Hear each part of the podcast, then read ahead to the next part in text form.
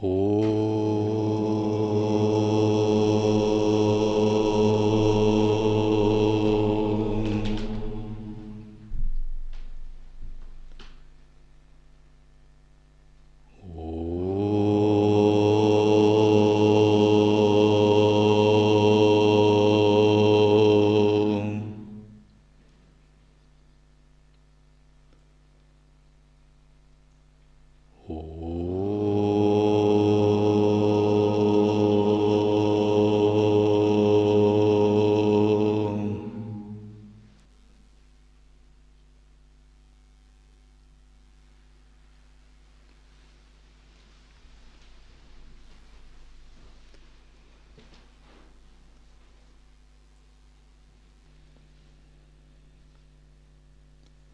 Когда мы имеем дело с относительным измерением, то есть с поведением, в нем всегда существует закон кармы. Если взглянуть на закон причин и следствий с точки зрения воззрения, то кармы не существует. Карма является спонтанной игрой, игрой энергии Абсолюта, Лилой, Чит-шакти Виласой – свободным иллюзорным проявлением энергии. Однако это точка зрения именно недвойственного воззрения. Однако, кто из нас пребывает целиком вместе с его телом в воззрении? Очевидно, вы не найдете ни одного живого существа – который бы пребывал в воззрении 24 часа в сутки вместе с его каузальным телом, астральным, эфирным телом, физическим, манасом, будхи, карма-индриями, джняна-индриями. Если бы он пребывал в воззрении всеми своими телами тонкими и грубыми, то он бы не был человеком. Он бы был, может быть, Господом Брахмой, поскольку Брахма – имеет тело, единое с воззрением, и вся Вселенная – это есть его большое физическое тело, Вишварупа. Именно потому, что вся Вселенная – его тело, он свободно может творить и уничтожать Вселенную. Ведь так же, как вы можете поднять руку, сжать в кулак или как-то еще что-то делать со своим телом, почему бы Господу Брахме так не делать со Вселенной? Он может ее испускать или втягивать, снова испускать, втягивать. И так же, как вы укладываете тело ночью спать, так же и Брахма во время ночи Брахмы, когда день Брахмы исчерпался, втягивает свои энергии. Как паук втягивает свою паутину. И затем, когда ночь Брахмы проходит и начинается новый период, новый цикл творения Вселенной – энергии снова разворачивается. Пять элементов снова активируется, так же как паук снова ткет свою паутину. Брахма э, выпускает свое большое вселенское тело Вишварупу из непроявленного состояния. И в этом смысле правомерно говорить, что Брахма обладает телом абсолютно единым с воззрением. И мы, как живые существа, живые души, обладающие телами, заимствованными из элементов Земли и других, также являемся частью этого Брахмы. Разумеется, в самой своей глубинной сущности мы являемся самим Парабрахманом. И Парабрахман внутри нас и Парабрахман внутри Брахмы, Творца Вселенной, один и тот же Парабрахман. Как пространстве в, краш... в красивом кувшине, э, в консервной банке, и украшенной вазе, э, в большом озере, это все равно одно пространство по сущностным характеристикам. Но по относительным качествам наша энергия является частью Брахмы Творца. Мы как бы его порождение, наше каузальное тело, наше астральное тело, ментальное тело, эфирное, физическое тело, а также вся окружающая Вселенная. И наше тело для нас не едино с воззрением. Оно отделено от воззрения. Понять единство пран, ума и тела с воззрением мы сможем именно тогда, когда обретем сами статус Брахмы, сольемся с его сознанием.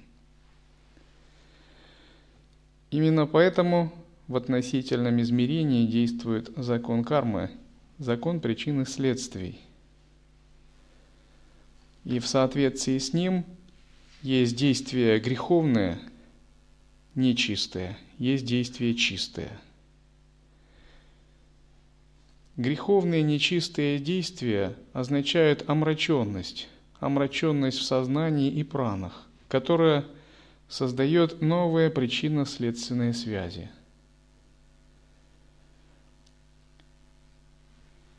Различные системы религиозной мысли трактуют грех как понятие культурное, моральное.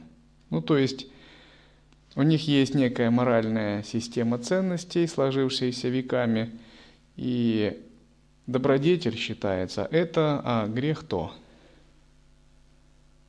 И часто это вызывает большие замешательства, несоответствие моральных и этических шкал ценностей.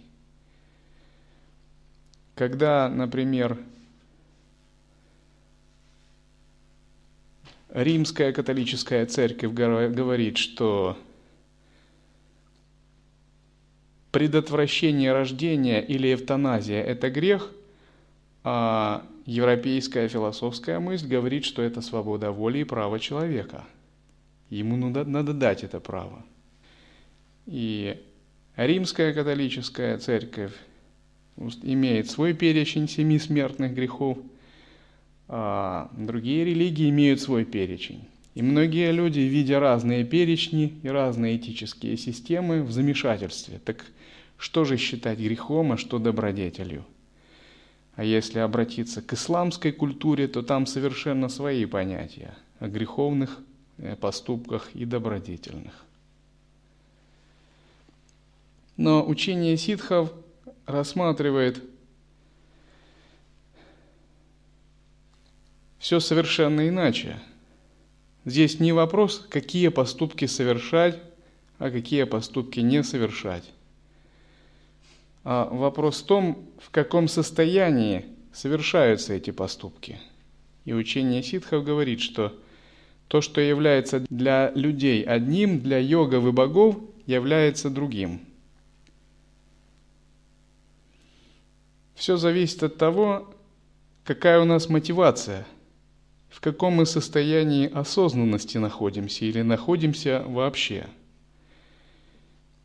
И один и тот же поступок может одного человека омрачить, а другому, напротив, дать заслугу. Это зависит от того, какова мотивация, истинная цель и каков уровень осознавания. И мораль ситхов отличается и от католической морали, и от общепринятой морали, она вообще иного плана. Она связана с более глубоким принципом унутара тантры и единой самаи. Она связана прежде всего с осознанностью.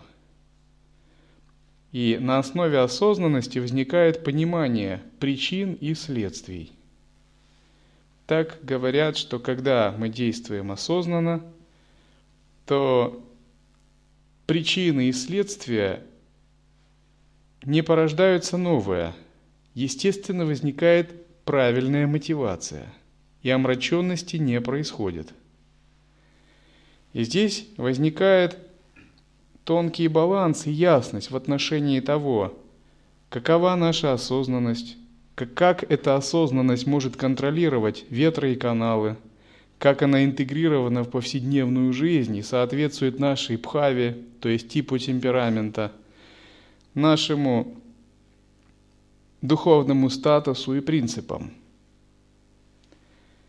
Состояние омраченности наступает когда такой осознанности нет и совершается действие.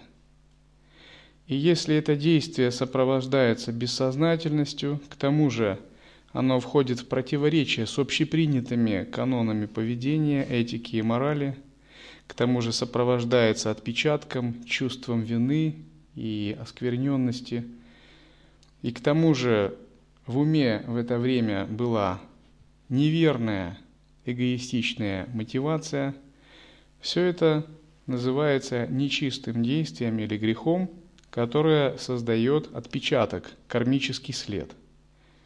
И в зависимости от уровня такого кармического следа живое существо будет получать плоды этого. Чем сильнее такой кармический след омраченности, тем тяжелее воздаяние.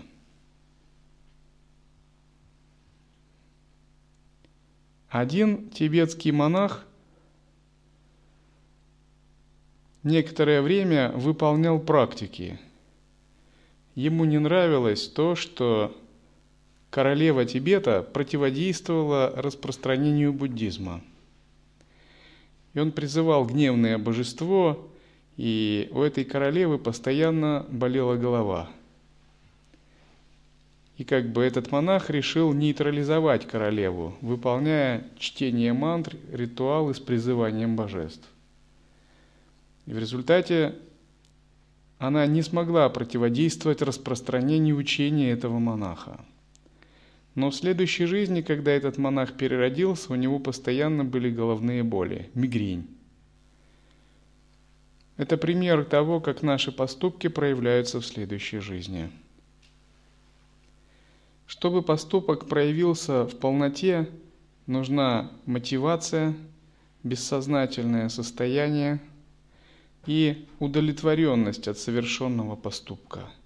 Если все эти три фактора есть, неправильная мотивация, омраченное бессознательное состояние и последующее закрепление, фактор кармы называют зрелым. Тогда он в следующей жизни проявляется во всей полноте. Что делать, если были проявлены такие поступки? Следует ли сказать, это все игра, и все это чисто и самоосвобождено и совершенно? Конечно, следует. На уровне воззрения однозначно, потому что мы следуем Адвайте. И иметь иное воззрение означало бы потерять путь Адвайты. Но вот на уровне поведения – необходимо применять правильные методы и усилия, поскольку пока наше воззрение слабо и не обладает реальной силой очищения, нужны определенные действия. Например, существуют целые принципы епитимий, описанные в Ману Смрити, законах Ману. Когда за каждое действие полагается, совершил что-то неправильное, ага, надо в течение месяца читать священный текст. Совершил еще что-то неправильное. Для этого в течение месяца надо отказаться от злаков. Третий совершил неправильное. В течение месяца надо или там недели делать простирание и так далее. И таких епитиний очень много. Например, одна из них есть, когда крестьянин убивал корову из-за неосторожного обращения, то, чтобы искупить греховное деяние – Ему полагалось одеть на шею хомут, грязную одежду и в течение а, где-то месяца ходить, выполняя роль коровы.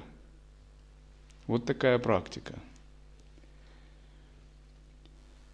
Что означают такие действия? Это означает, что если в уме произошло омрачение или было совершено неправильное действие – его надо очистить, искоренить. Искоренять его можно, разумеется, созерцанием и различными очистительными действиями. Разумеется, практик высшей классификации, он может удовлетвориться одним созерцанием. Если он действительно практик высшей классификации, во-первых, он не допустит омраченного действия. То есть невероятно, если вы осознаны и вы совершаете омраченное действие, это противоречие. Все равно, что сухая вода или горячий, э, горячий снег. Такого, ну, в принципе, быть не может.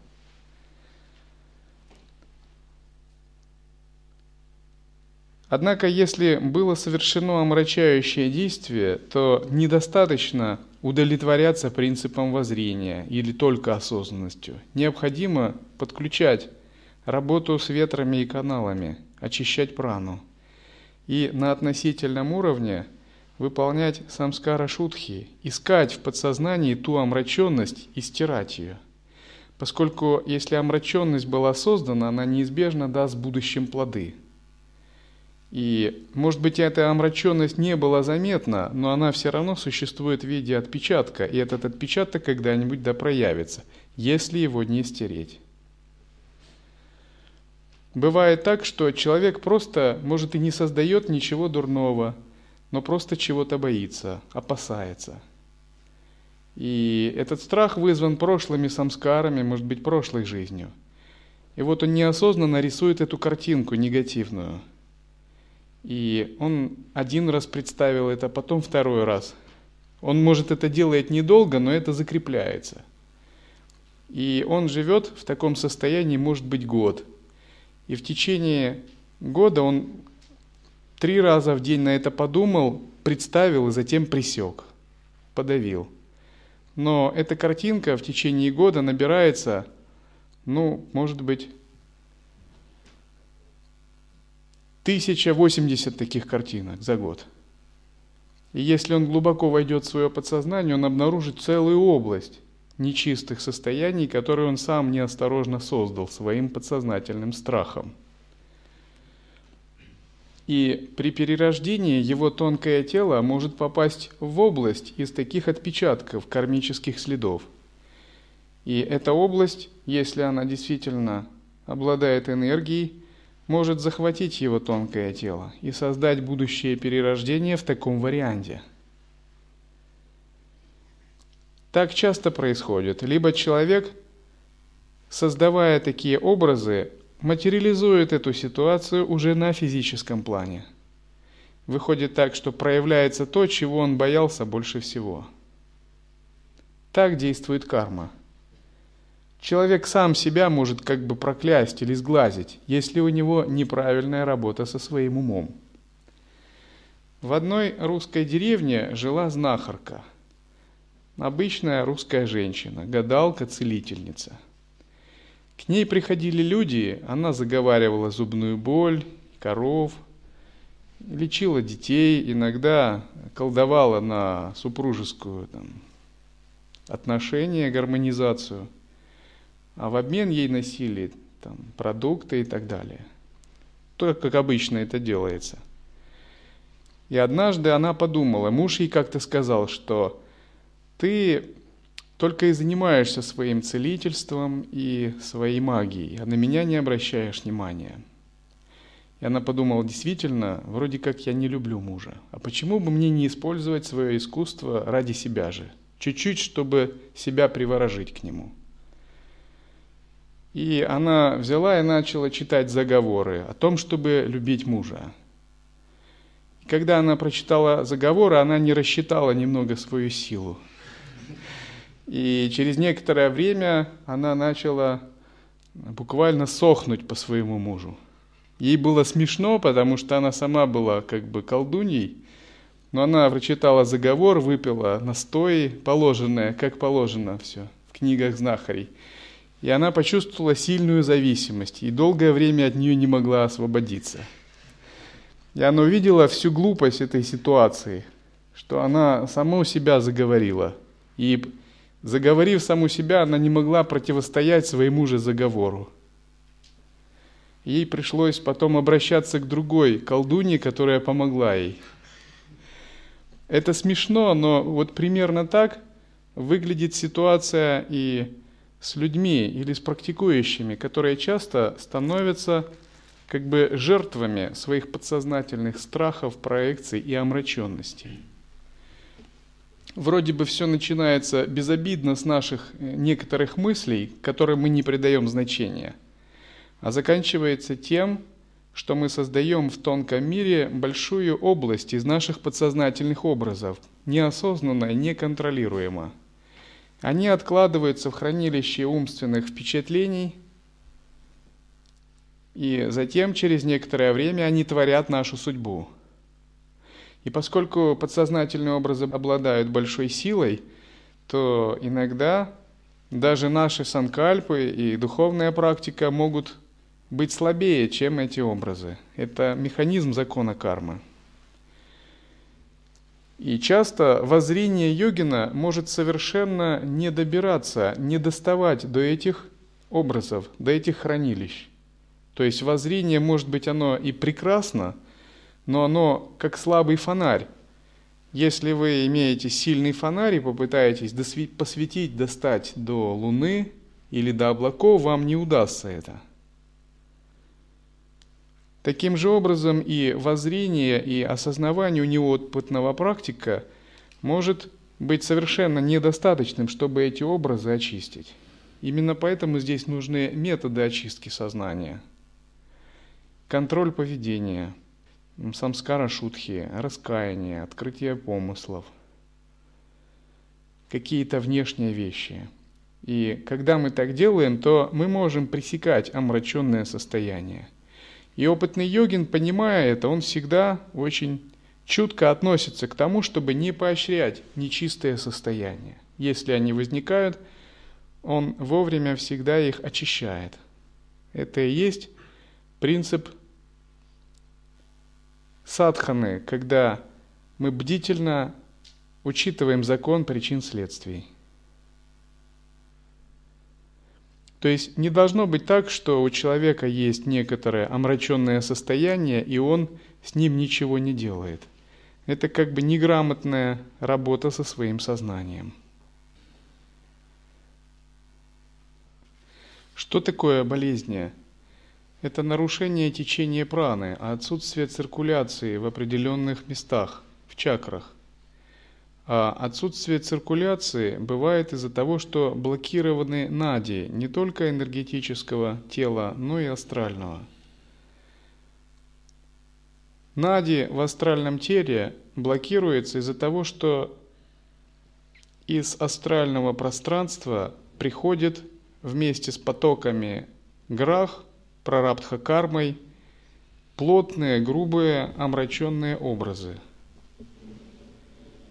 то есть различные болезни – это различные виды нечистого видения, нечистые образы, которые существуют в астральном теле.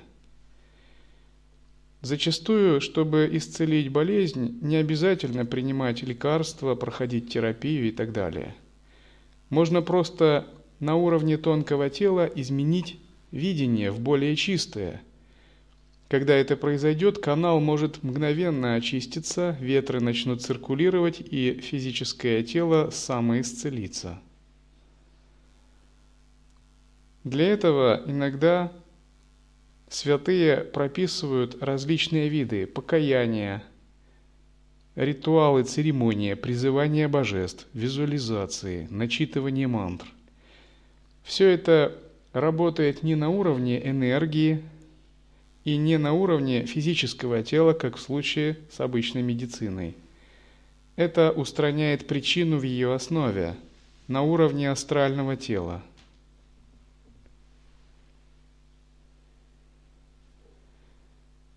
По сути, любая болезнь – это отсутствие чистого видения, отсутствие божественности в какой-либо области тонкого тела, которая затем через чакры проецируется на физическое тело. Вследствие такой проекции происходит дисбаланс ветров, и это проявляется на физическом уровне. Покаяние, очищение, призывание божеств – это восстановление дивьябхавы в областях тонкого тела – Почему ритуалы благоприятны или исцеляют? Потому что они устанавливают кармическую связь с мандалой божества, с областью чистого видения.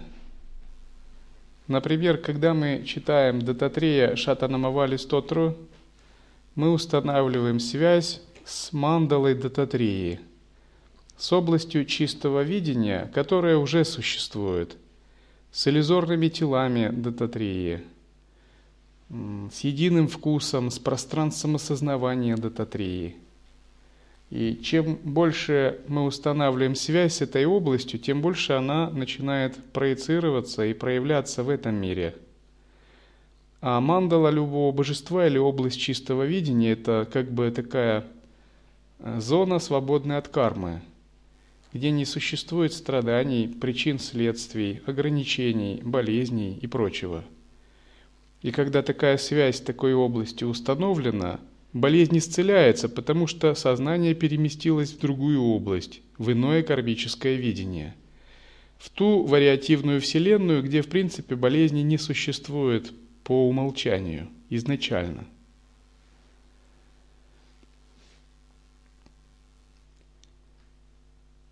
Когда мы призываем божественные силы, мы имеем контакт с видиями.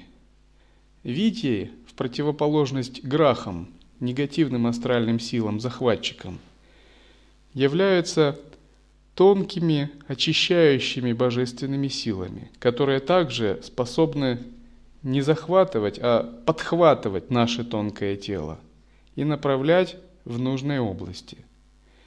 Если грахи приходят помимо нашей воли и как захватчики – захватывают наше астральное тело в негативные области и состояния, то видии, они не приходят без нашего ведома и наших просьб. Они приходят тогда, когда мы их призываем.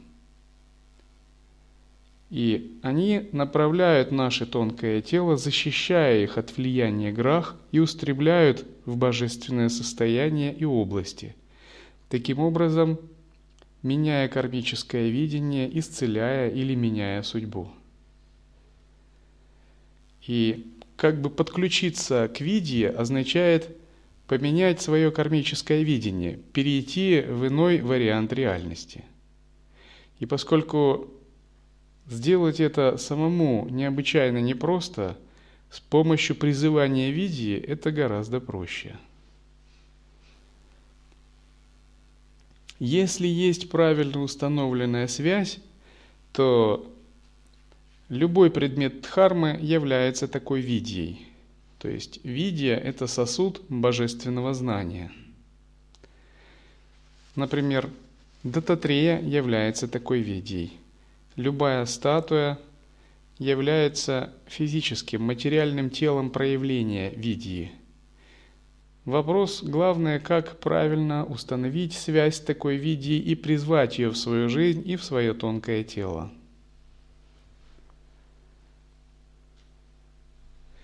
По мере призывания видии влияние грах ослабевает. И даже если человек был омрачен и сильно ограничен законом кармы, и грахи цепко держали его тонкое тело, так что он не мог противиться своим ограничениям – по мере призывания видий грахи вытесняются, и то, что раньше было невозможно, человек обретает все большую свободу, и для него многие вещи становятся возможными. И чем сильнее видия входит в тонкое тело человека, тем легче ему продвигаться и входить в чистое видение. Наконец наступает такой момент, когда тонкое тело очищается, и оно само становится видией – и таких людей называют видьядхары, держатели сосуда дхармы, сосуда знания. Такие люди могут воплощать в себе божество, являться проявлением божества, иметь миссию дхармы. На этом уровне тонкое тело йогина само трансформируется в иллюзорное состояние божества. И когда мы призываем Дататрею, медитируем на Дататрею, Наша задача, призвав такую видео в свое тонкое тело, самим превратить свое тонкое тело в иллюзорное тело Дататреи, в тело божества, а затем проявить свои энергии в виде мандалы.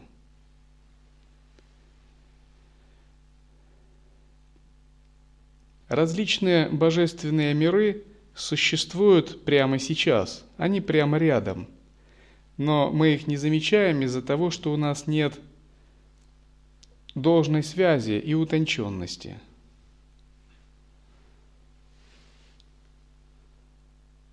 Благодаря призываниям эти миры становятся к нам ближе.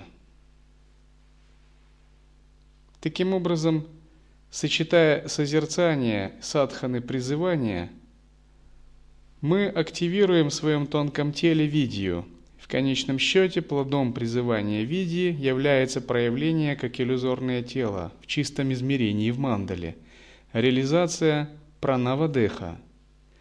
Плодом же созерцательного присутствия является реализация джняна-деха.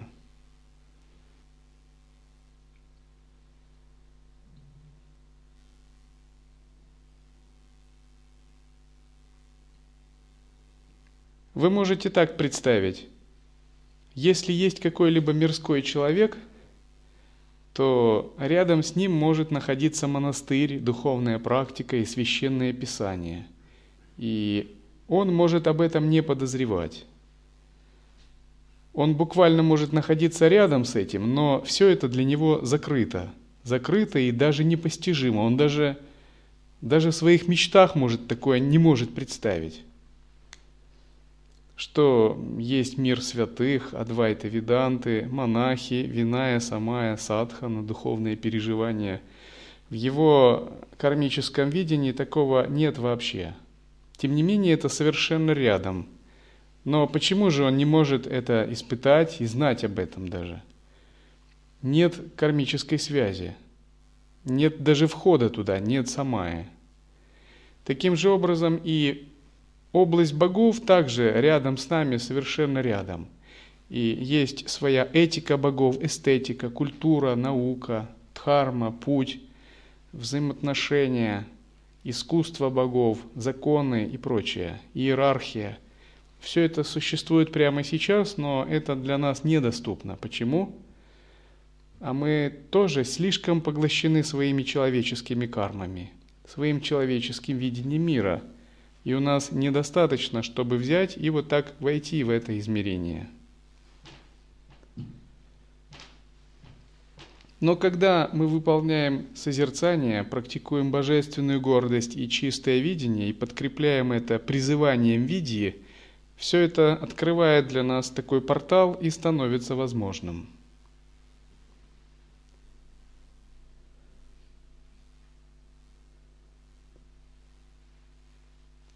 Дататрия для нас является одним из величайших видей.